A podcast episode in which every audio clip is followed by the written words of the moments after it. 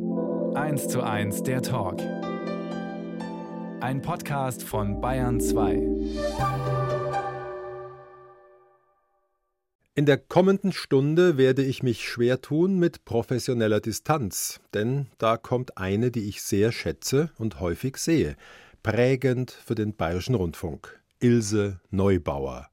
Morgen wird sie 80 und ihr zu Ehren, uns zur Freude wiederholen wir ein Gespräch mit ihr aus dem Februar 2015, in dem ich eingangs fragte, wie fühlt sich das an, vor sich eine Stunde, in der man keine Rolle spielen soll und keinen Text hat? Schlecht. Schlecht. Ich möchte nie als ich selber auftreten. Da kommen dann so alte Verhaltensweisen wieder heraus. So ein bisschen Schüchternheit oder so, was ich eigentlich sonst im Berufsleben überhaupt nicht mehr habe. Ne? 1 zu 1. Eine Stunde, zwei Menschen. Norbert Joa im Gespräch mit Ilse Neubauer, bayerische Schauspielerin und Sprecherin. Und da taugt es der schüchternen Ilse, dass sie nur ein Mikrofon vor sich hat jetzt? Na, es ist mir recht, dass ich Sie gegenüber habe, den ich ja kenne. Und das keine Kamera, das ist ja im Rundfunk immer so schön.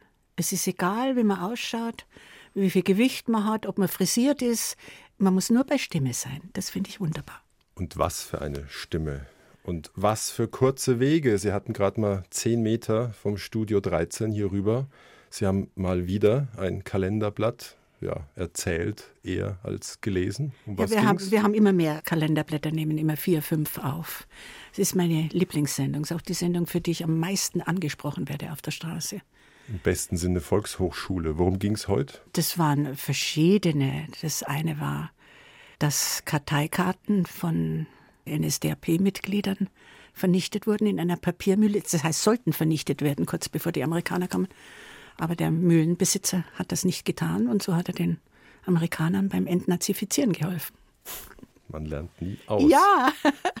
Wir beginnen aber nicht mit dem geliebten Radio, auch nicht mit den großen Film- und Fernsehrollen, sondern mit der bekennenden Feministin Ilse Neubauer. Das heißt fürs Alltagsleben? Mei, das hat sich über die Jahre verändert. Also ich verdanke Alice Schwarzer sehr viel. Ich habe früher, wie ich jung war, habe ich alle gemeint, was nicht gegangen ist, oder die Schüchternheit gemeint, es wäre alles mein Fehler. Und durch alles Schwarze habe ich gelernt, ja, da liegt auch viel in der Gesellschaft und so weiter. Und da sind so ein paar Sackel Zement rausgefallen. Dann sind Sie tief drin, nicht weiß-blau und oder schwarz, eher rot oder schwarz grün? Schwarz war ich nie. Obwohl es auch da einige tolle Leute gibt, aber ich war nie schwarz. Ne? Und die bekennende Feministin bei allen Fortschritten, wo fehlt es noch? Naja, wir haben viel erreicht, auch gesetzlich, aber es ist noch lange nicht so weit. Was mich immer ärgert, ist, wenn Frauen, die ich auch kenne, sagen, um Gottes Willen, ich bin doch keine Feministin.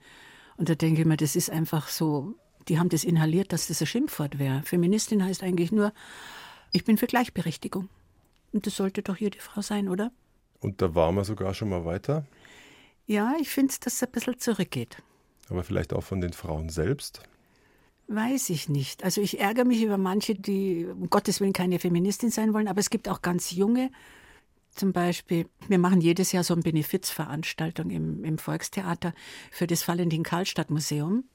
Und da war die Tochter von der Johanna Bittenbinder, der tollen Schauspielerin, ein hübsches, ganz junges Ding und hat ein selbstkomponiertes Lied gesungen, sowas von feministisch. Ich war hingerissen. Das gibt's auch. Das macht Freude. Und die ist, glaube ich, noch ganz jung, unter 20. Und die Männer in ihrem Alter, die haben sich schon schwer getan, oder? Mit der Einstellung. Die Männer in meinem Alter heute, die sind fast alle so, wie sie auch schon vor 40 Jahren waren.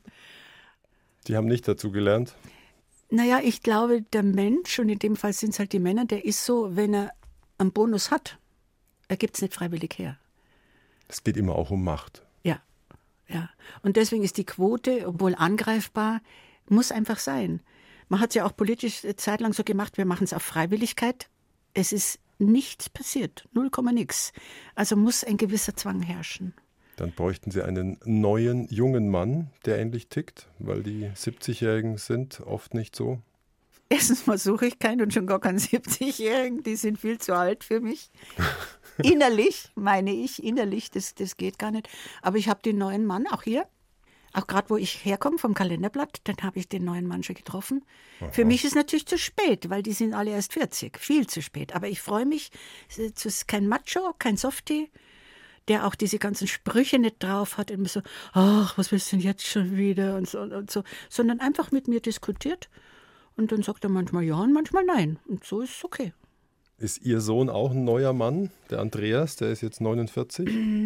Teils, teils. Bei der Mama, die ihn erzogen hat, müsste Ja, auch hat der Feminist Papa sein. auch noch gehabt. Ne? Na, mein Sohn ist ein Herr in mittleren Jahren. Hm, wird im Mai 50. Ja, also, da habe ich gar nichts mehr zu sagen. Der führt sein eigenes Leben. Und Sie waren bei seiner Geburt, wenn ich zurückrechne, 22. 22, ja. Bisschen früh. Ja. Ja, obwohl heute gibt es ja 14-Jährige, aber damals war ich im Krankenhaus die Jüngste, ja. Da haben sie mich alle angeschaut, die Schwestern. Ja, das ist, liegt ja alles so weit zurück, das ist ja schon gar nicht mehr wahr. Ihr Mann soll sehr gut ausgesehen haben und Freundinnen sagten, wie kannst du so einen verlassen? Was war Ihre Antwort? Nee, erstens mal haben alle gedacht, er hätte mich verlassen, weil das einfach üblich war damals. Die Frau wird verlassen. Und ja, das sind halt etwas beschränkte Frauen. Gutes Aussehen. Auf Dauer hilft es gar nicht, wenn das Zusammenleben einfach nicht, nicht klappt. Wir waren ja fünf, sechs Jahre zusammen und beide Familien haben gedacht, jetzt wird aber dann geheiratet. Und er hat immer so Sachen gesagt, wir, also wenn wir verheiratet sind, dann geht das nicht mehr. Oder dann verbiete ich dir das. Und das hat er so, das war aber damals noch üblich, das konnte man. Wenn er nicht gewollt hätte, dass ich arbeite oder was mache, dann wäre das nicht gegangen. Und das hat er so oft gesagt. Ich habe lang gebraucht, ein paar Jahre, bis ich mir gedacht habe, ja dann heirate ich nicht. Ich war nicht so frisch weg. Ich habe gebraucht für Bewusstwerdung damals sehr lang. Aber dann waren Sie mit Mitte 20, alleinerziehend, vor Ja. 40 Jahren. Ja. Also damals war das doch ein bisschen schwieriger als heute. Aber irgendwie geniert habe ich mich nie. Ich glaube, nur wenn eine Frau mm, sich zum Opfer macht, wird sie auch wie eins behandelt. Also ich wusste ja, ich bin ein braves Mädchen, ne? verhältnismäßig, auch wenn mit unehelichem Kind. Aber Sie mussten sich fast allein kümmern. Oder war der Papa, wie es heute üblich ist, dann wenigstens mittwochs und am Wochenende da? Überhaupt gar nicht. Wollte oder durfte nicht? Der wollte nicht.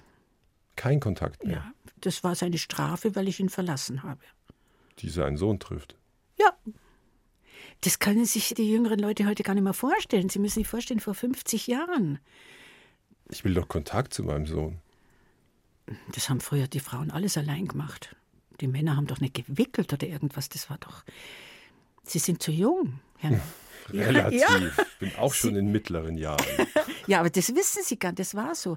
Aber deswegen sage ich ja, obwohl ich noch keine Greisin bin, habe ich das noch so erlebt. Auch dass ich das Wehren erst lernen musste. Wir hören jetzt mal drei Frauen zu, die, naja, halb spöttisch, ironisch drüber singen. Wie das so ist, wenn der große Macker auf einen zukommt und sagt, ich bring dich groß raus. Sie lachen, Sie kennen das. Bei mir ist nie einer gekommen.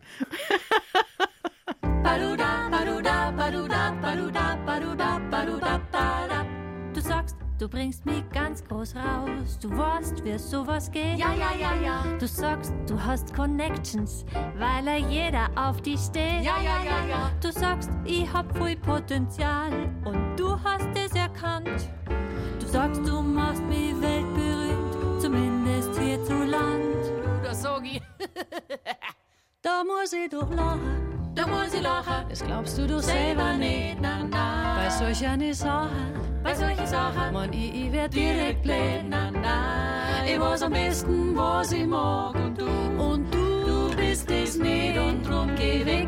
mit deinem Geschau und mit deinem Grieb. Baduda, baduda, baduda, baduda, baduda, baduda, bada. Großartig. Ja, sowas hätte ich mir gewünscht vor 50 Jahren. Das hätte mir Eizes gegeben. So eine Schützenhilfe. von Ja, total. L- Lisa Warland, Andrea Hermenau und Christiane Oettel. B2 Musikfavoriten übrigens. Ja, das schimmert so ein bisschen durch. Auch in weiterer Entfernung die Besetzungscouch. Von sowas schon mal gehört?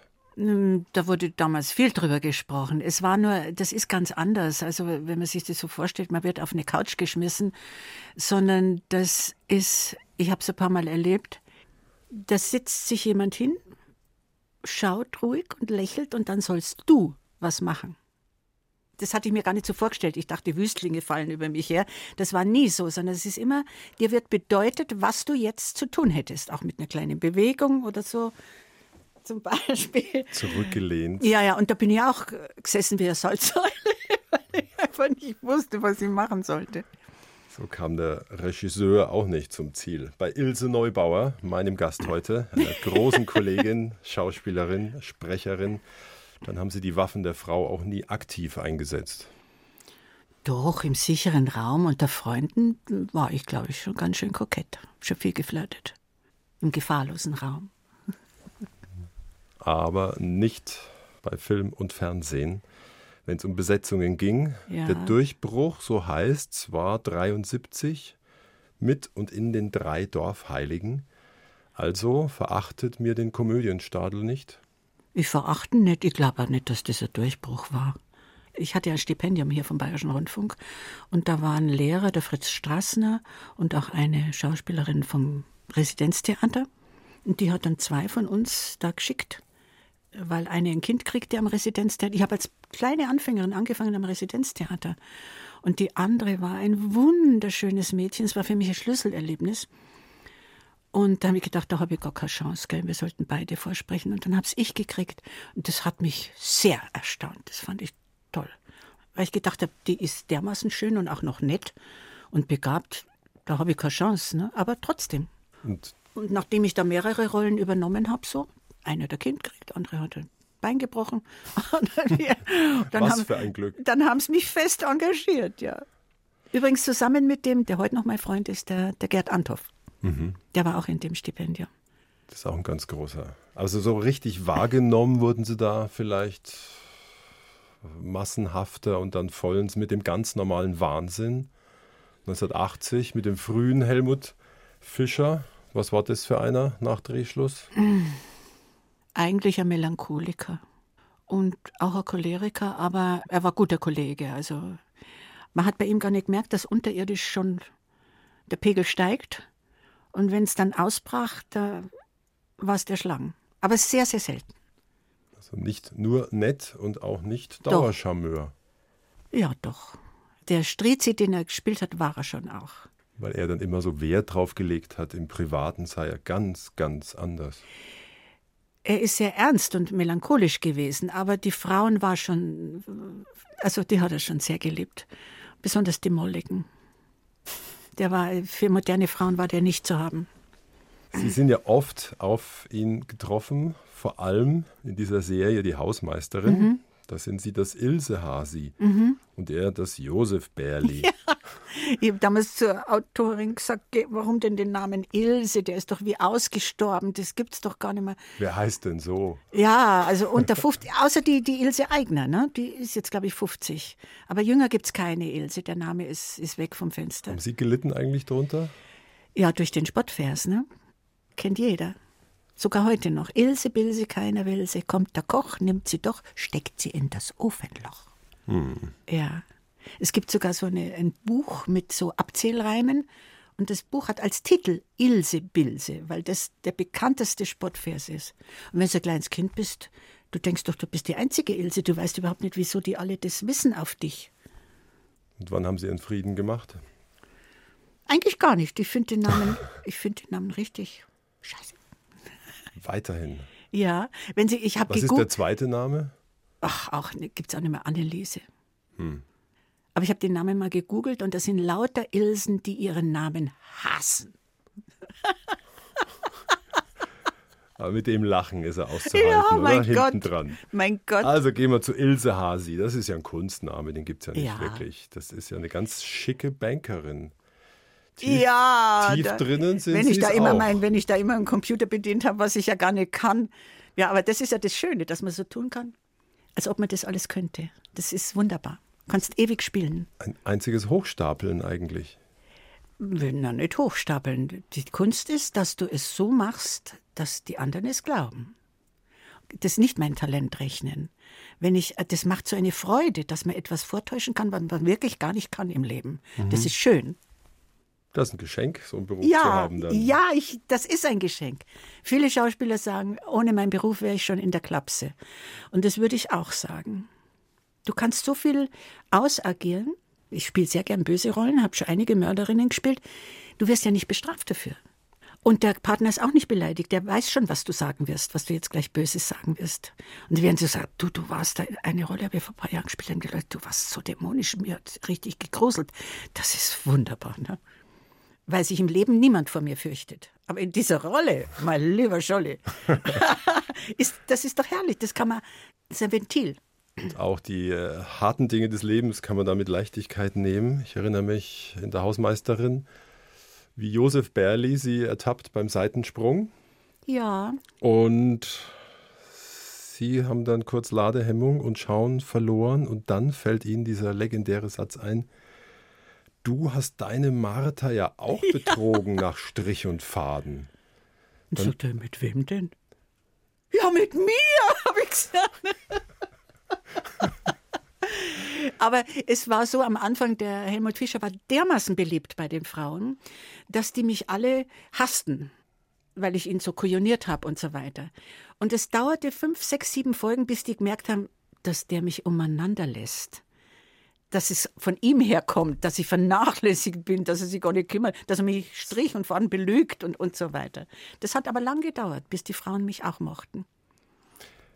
Wie ist es eigentlich am Set? Gibt es da so eine Regel? Flirts auf keinen Fall? Oder ist eine Bereicherung? Was soll's während des Drehs? Eigentlich immer weniger, weil es wird alles, wie auch hier im Funk, immer schneller. Immer schneller. Gar keine Zeit mehr. Für Gar keine Affären. Zeit mehr. Und was haben? Nein, ist nicht. Es kostet alles Zeit. Ich habe schon 20 Jahre keinen solchen Regisseur mehr erlebt. Ja gut, wenn man jetzt nicht Nachstellungen ausgesetzt ist, das ist ja schon mal nicht schlecht. Naja, also mit den Nachstellungen, das, das ist also nicht mehr der Fall. Das ist doch klar in einem gewissen Alter. Jetzt bin ich mal durch Ihre Filmliste gegangen. Und es ist ja klar, dass bei, ich glaube, es sind fast 200. Bin selber überrascht. Da ja. auch ein paar dabei sind, wo man innerlich denkt, ÖH. Also ein Titel, Mutter, ich will nicht sterben. Der nächste, Saskia, schwanger zum Sex gezwungen. Was? Oder ich schenke dir einen Seitensprung. Schwanger zum Sex Ich glaube, ein Irrtum. Also ich erinnere Oder mich, schon Mutter, gelöscht. Ich, ich will nicht äh, sterben. Das erinnere ich mich genau. Das war ein Melodram. Mhm. Und da spielte ich mit der fantastischen Schauspielerin Rita Rusek. Und eine war die biologische Mutter und die andere hat es aufgezogen. Das war sehr melodramatisch, aber das war nicht schlecht als Vorwurf. Gibt es ab und an Rollen, die man halt annimmt, damit was weitergeht? Also ich hatte diesen Dünkel eigentlich nie. Ich mache auch Eintagesrollen, wenn die hübsch sind. Ich habe auch schon viel abgesagt. Da gibt es zwei Gründe. Also erstens ist es, jetzt wo ich weniger zu tun habe, probieren die immer wieder mal, na, probieren wir es mal, bieten mir etwas an für die Hälfte Gage. Mhm. Das mache ich nicht. Aber nicht aus Arroganz, sondern du demontierst dich damit selber. Wenn du Wenn das ich- mal angefangen hast. Ja, wenn du das mal angefangen hast, das geht rum. Aber wer jetzt zum Beispiel, wenn ich in Not wäre, dann müsste ich das machen. Waren Sie 1997 in Not? Da ist es. Bei was? Saskia, schwanger zum Sex gezwungen. Also ist mir ein Rätsel. Der Titel ist mir völlig fremd. Es wurde Ihnen vermutlich ein anderer Arbeitstitel angeboten. Keine Sonst Ahnung, hätten Sie keine nicht Ahnung. genommen. Also ich war bestimmt nicht die Schwangere, die zum Sex gezwungen wurde, weil ich keinerlei Erinnerung daran habe. Dann nochmal zu den dämonischen Figuren, weil ich hier noch sehe auf dieser endlosen Liste. Derrick, sechsmal. Täter oder Opfer? Oft Täterin. Ja? Ja, da war ich immer dankbar. Ich habe die Regisseure immer bekniet, dass sie meiner scheinbaren Harmlosigkeit nicht trauen, dass ich sehr gern kriminelle Energie spielen würde. Und das ist wirklich. Ich habe sogar schon Briefe gekriegt von einfacheren Zuschauern, die gesagt, jetzt mögen wir sie aber nicht mehr. Weil wenn man das so spielt, dann muss man auch ein bisschen so sein. Und es war an sich unbeabsichtigt ein tolles Kompliment.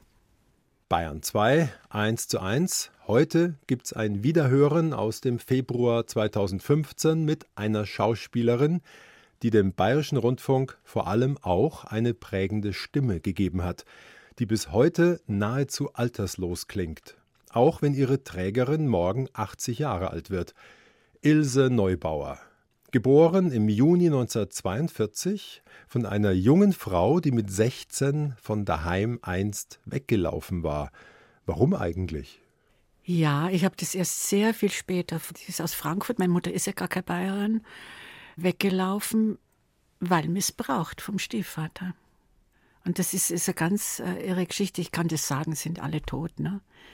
Dass ich war mal mit einer amerikanischen Coacherin, habe ich gearbeitet und die glaubte, ich sei missbraucht worden. Und das sagte ich, nee, ganz bestimmt nicht. Also das, äh, es wird ja auch sehr verdrängt, aber sage ganz bestimmt. Dann sagt sie, ja, könnte sein, du nicht, aber deine Mutter man übernimmt irgendwie Verhaltensweisen, ohne irgendwas zu wissen.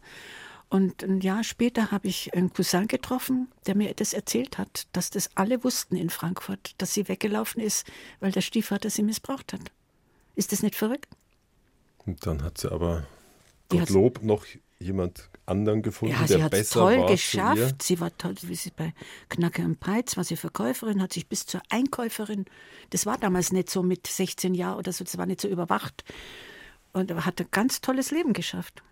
Die Mutter war 28 bei ihrer Geburt und da war sie mit ihrem Papa zusammen, Steuerberater für große Firmen und er hatte ein großes Talent für Musik und Mathematik.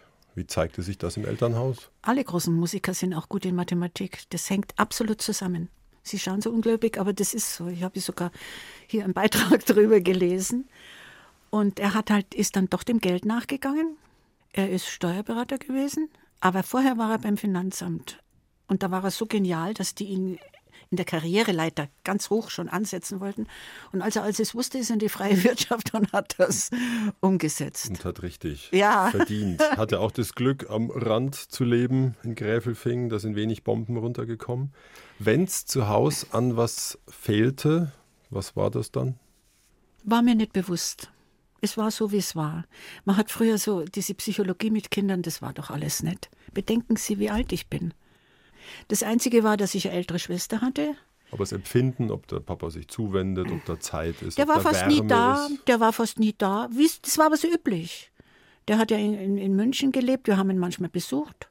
In seiner prachtvollen Wohnung. Wir haben eher ärmlich gelebt. Es war, das war also, aber schon nach der Trennung dann. Ja, aber das haben wir Kinder nicht gewusst. Kindern wurde gar nichts mitgeteilt.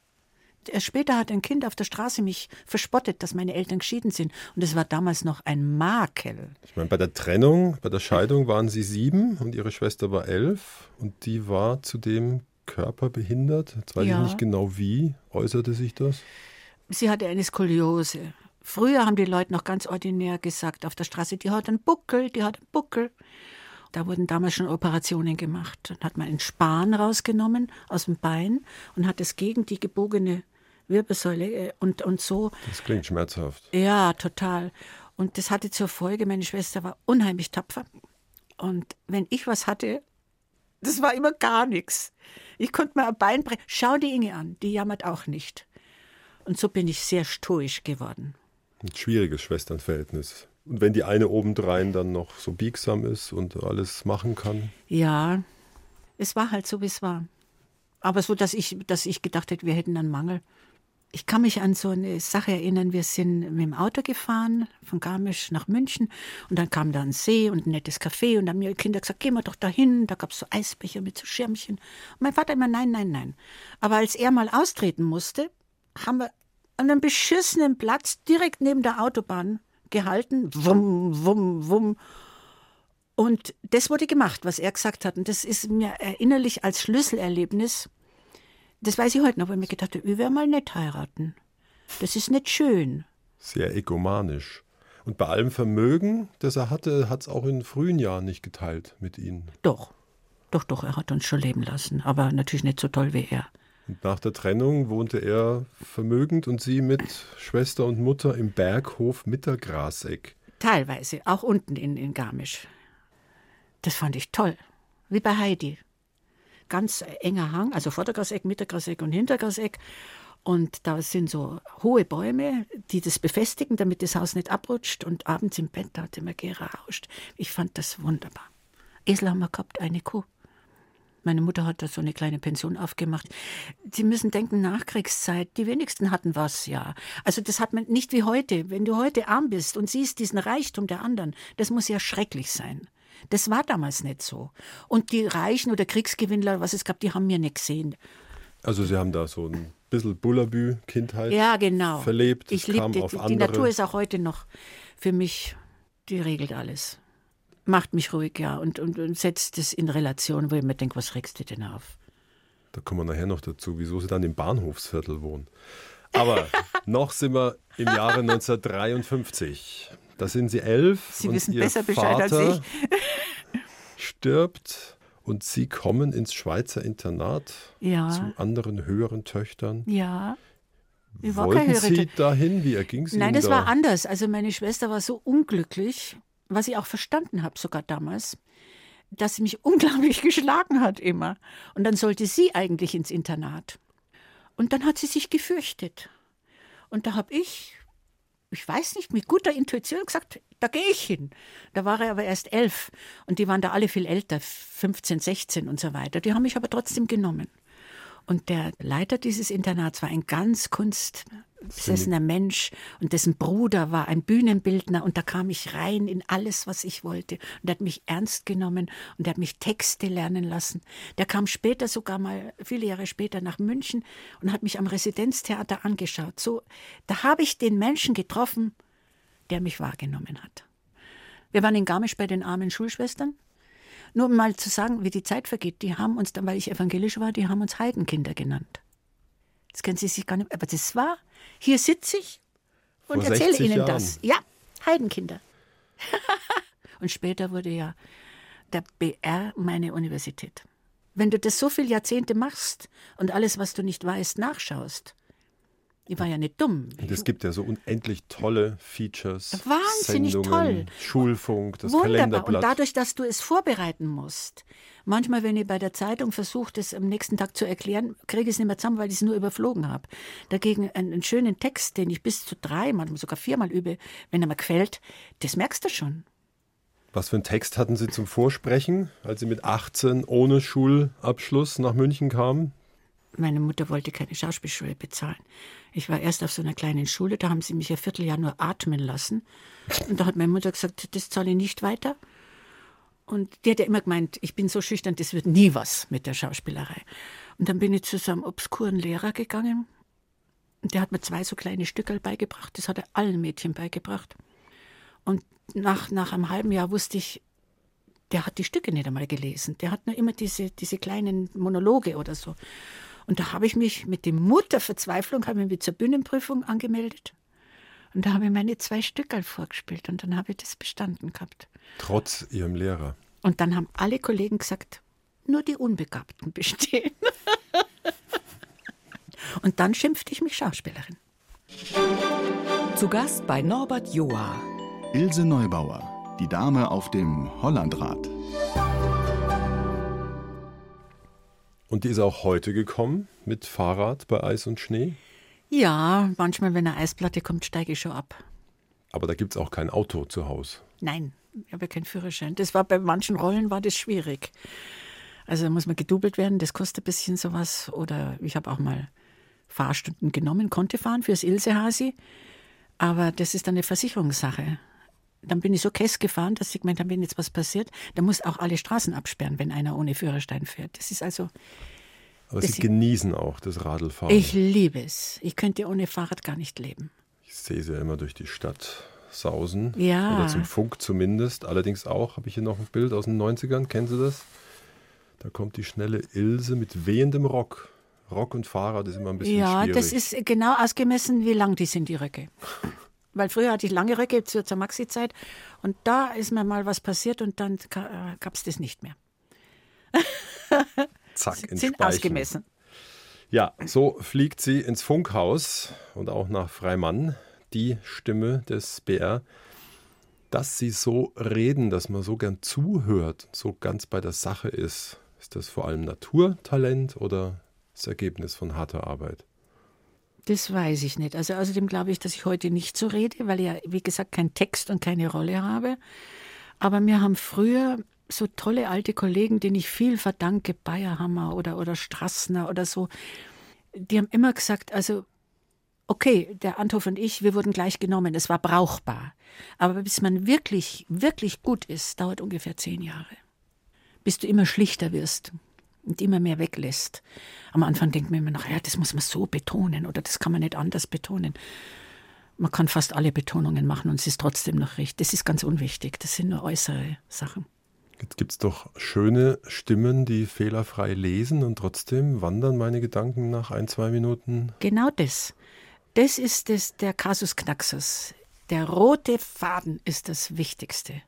Und da kannst du auch ein bisschen schlechter sprechen, das ist gar nicht so wichtig. Du musst deinen roten Faden haben. Was der Inhalt ist, das möchtest du rüberbringen. Es gibt Leute, die können fantastisch Texte lesen, ohne ihn wirklich zu verstehen. Und da wandert auch der Hörer ab. Ist ganz klar. Was hören Sie denn so unterm Tag, wenn Sie mal Zeit haben? Ja, also Bayern 2 oder Deutschlandfunk höre ich sehr gern. Und lassen sich Geschichten erzählen. Ja. Sie waren Teil einer legendären Geschichte. Und jetzt kommen wir zu reden auf den Willy Purucker. Ja. Der jetzt vor Tagen gestorben ist. Ich habe es heute erst in der Zeitung gelesen, ja. Was bleibt für Sie, die ja die Agnes Grandauer gespielt haben in der Hörspielreihe als Vermächtnis? Dass er mir diese Rolle gegeben hat. Und die kam ja wieder, weil sie über größere Generationen ging. Und da hat er sich dann entschlossen, mich die auch machen zu lassen, statt eine andere. Da war ich ihm total dankbar. Ich finde es auch toll, dass die Sachen heute noch relativ modern sind. Er hat nie so ausgespielt, wie man es früher gemacht hat, so mit allem. Der hat damals schon aufgehört und hat es überlappen lassen und so weiter. Der war schon ein tolles Talent. Der konnte genau hinschauen und es war auch sehr gefühlvoll. Ja, aber, aber das waren ja nicht nur diese Geschichten, sondern er konnte auch wunderbar, wie dann später auch in der Löwengrube, den Hintergrund, die politischen Machenschaften, in welcher Zeit man eigentlich lebte, das konnte er genial. Dass das immer mit dabei war. Und ich habe noch eine Kritik aus den Grandauers in ihrer Zeit. Gerade das Zusammenspiel von Neubauer und Obermeier ja.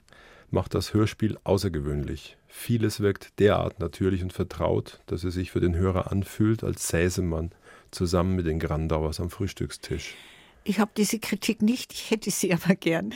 Ich habe ein ich kleines Bü ein Büchlein, wo ich äh, Kritiken, die besonders sind, oder Briefe, die ich manchmal kriege, die besonders sind, und die tue ich dann da rein. Also nicht so, ich habe sie gestern gesehen, sie waren toll, sowas kommt da nicht rein, sondern wirklich, wo jemand das begriffen hat oder, oder sich bedankt sogar. Und wenn ich dann graue Stunden habe, dann mache ich dieses Mäppchen auf und lese die schönen Sachen durch. Dann geht es mir wieder besser. Da kriegen Sie den Zettel ja. von mir für das Mäppchen. Das klingt doch wunderbar, ne? Ja. Das war übrigens von dem bayerischen wunderbaren Schauspieler der erste, der gestorben ist, glaube ich. Der Obermeier. Ja. Und das ist doch wirklich großartig, mit wie wenig Mitteln man Tiefe und Nähe erzeugen ja, kann. Ja. Also Sie sind ja in beiden Welten daheim ja. beim Bild und beim Ton. Also beim Rundfunk ist es halt so, du musst dich immer irgendwie bemerkbar machen. Dagegen auf der Bühne oder so kannst du, auch wenn du stumm bist, wunderbar wirken. Das ist der große Unterschied. Aber für mich war, sagen wir mal, was meine schüchterne Seite, die heute kaum noch da ist, betrifft, war das immer so, da sagt niemand, du bist nicht der Typ oder sie sind zu jung oder zu alt für die Rolle, diese Sachen. Du kannst alles spielen.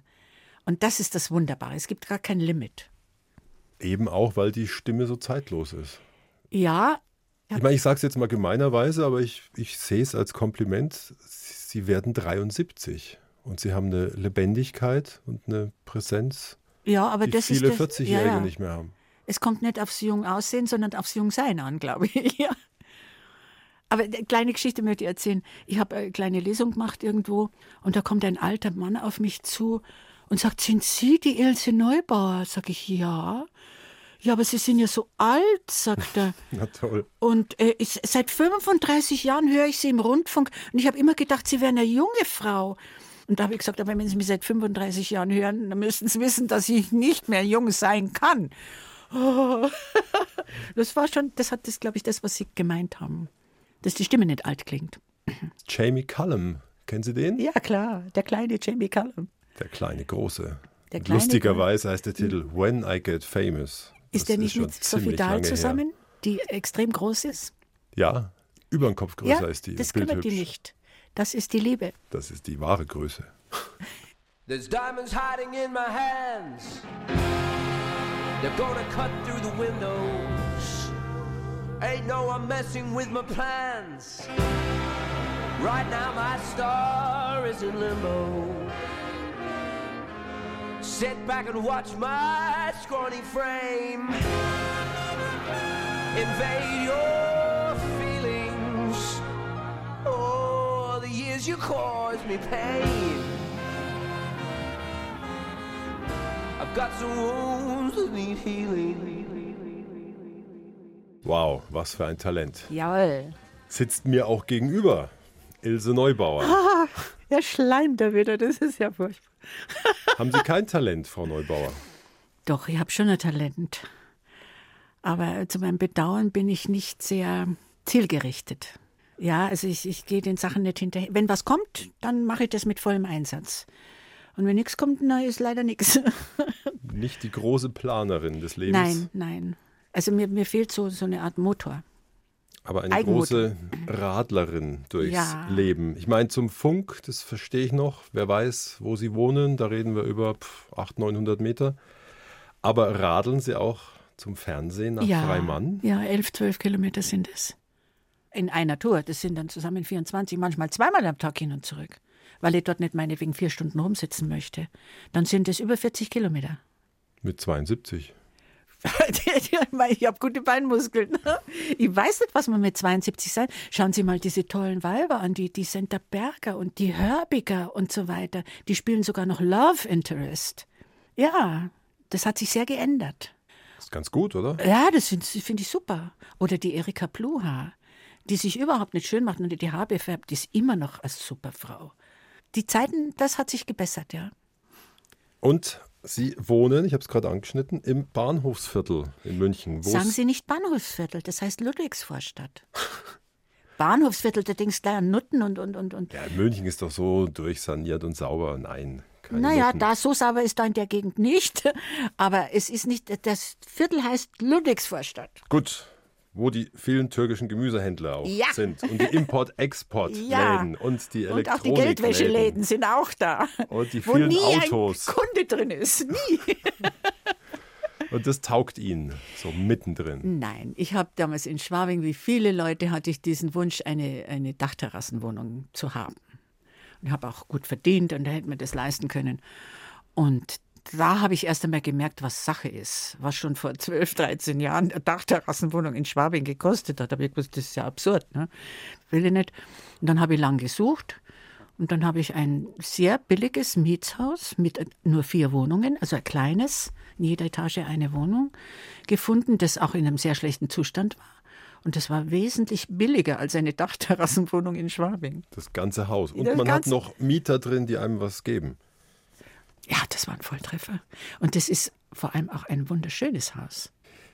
Muss mal dran vorbeiradeln. Das müssen Passend zu Ihnen, aber ich kann mir es weiterhin nicht vorstellen. Ich sag's mal für alle Kundigen: Landwehrstraße. Sie. Die Nummer brauchen wir jetzt gerade nicht. Nein, keine Nummer, aber in München. Und da soll es ein kleines Häuschen geben, wo hinten dran ein Garten ist. Ja, den das sieht man Beton aber nicht. Ja, da. da ist ein Garten, wo alle Platz sind. Und wenn ich da meine kleinen Vernissagen mache, dann sind wir da im, im Sommer sind wir im Garten mit Lampions und so weiter und lassen es krachen. So nah am Bahnhof. Ja. Jeder, der durchs Haus geht und hinten rauskommt, sagt, das ist ja nicht möglich. Das- Gott sei Dank ist er sehr klein, sodass ich ihn auch alleine pflegen kann. Der Sohn ist auch noch mit drin. Ja. Das Haus wurde mal von einem Maler gebaut, ein erfolgreicher Maler. Und deswegen ist äh, im vierten Stock eine Atelierwohnung. Und er ist Fotograf, das passt doch. Sohn und Mutter im Haus. Sollen, können wir reden über das Thema Nähe, Distanz? Also wir sind ein stürmisches Mutter-Sohn-Paar. Er möchte nicht, dass ich so viel rede über ihn, was ich schon gemacht habe. Das stinkt ihm, was ich auch verstehen kann. Also wir haben sehr viel gemeinsame Interessen. Und Sie können auch mal ein paar Tage nicht anklopfen wechselseitig? Wenn er mit mir böse ist, dann habe ich Ruhe. Außerdem ist er oft weg, er muss ja für Aufträge, er hat auch noch, er lebt auch noch in Berlin. Also das geht schon, wir hocken nicht aufeinander. Lebt jeder sein Leben. Sie sind auch oft weg. Städtereisen.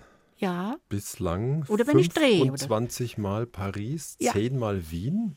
Ist das so dahingesagt, die Zahl? Nein, nein, der, der, Paris ist meine Lieblingsstadt. Vor London. Und Wien habe ich erst spät entdeckt, weil ich so, so blöd war wie andere Deutsche. Auch das ist ja nicht weit weg. Ne? Das, da spricht man Deutsch, das ist nichts Besonderes. Bis ich Wien dann wirklich entdeckt habe. Und wen kennen Sie in Rom? Mein Zahnarzt. Nee. Jetzt nicht mehr, aber ich bin jahrelang nach Rom geflogen, weil der es war ein Münchner Zahnarzt, ein super Zahnarzt. Der ist dahin und ist da in der römischen Gesellschaft, das ist sehr viel geschlossener als bei uns. Also die Haute Volée, also das können Sie sich gar nicht vorstellen. Und die Italiener, hat er mir gesagt, die brüllen ja schon, wenn sie einen Bohrer nur sehen. und er ist so zartfühlend und so weiter, dass der einen Zulauf kriegte wie nix. Und Sie sind ihm hinterhergefahren, wenn ja, Sie mal was und hatten. wenn ich dann kam am Freitagabend, das hat er alles an einem Tag gemacht und dann sind wir essen gegangen. Und am Sonntag hat er mir rumgezeigt. Und so kamen Sie jedes Jahr Ganz wunderbar. Mhm. Nicht schlecht. Und ein Trick fürs Fliegen. Ich bin einmal fast zu spät gekommen, aber ich war noch rechtzeitig, aber sehr spät. Und dann hatten die meinen Platz weggegeben und dann bin ich in die erste Klasse verfrachtet worden. Und das Ganze habe ich sehr käst das nächste Mal wieder probiert, absichtlich. Dann bin ich wieder in die erste Klasse gekommen. das sind so kleine kindische Freuden. Also wenn ich so überlege, wie viele tausend Leute uns jetzt gerade zuhören, Ja. es ziemlich voll in der ersten Klasse demnächst. Ich weiß nicht, ob das. Das erste Mal war es ja wirklich unabsichtlich.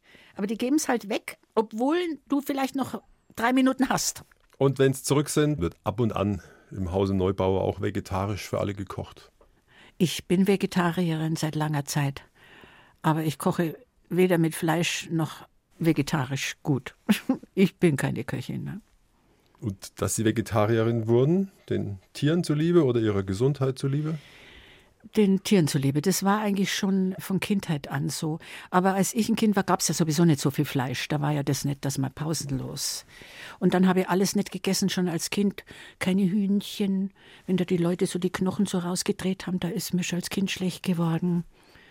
Kein Fisch, kein Rehkitz, alles das war, oder Schweinskopf, das war alles da. Von Kindheit an war das. Und meine Mutter hat da nicht drauf bestanden. Die war da locker. Ich habe nichts extra gekriegt, sondern halt Beilage.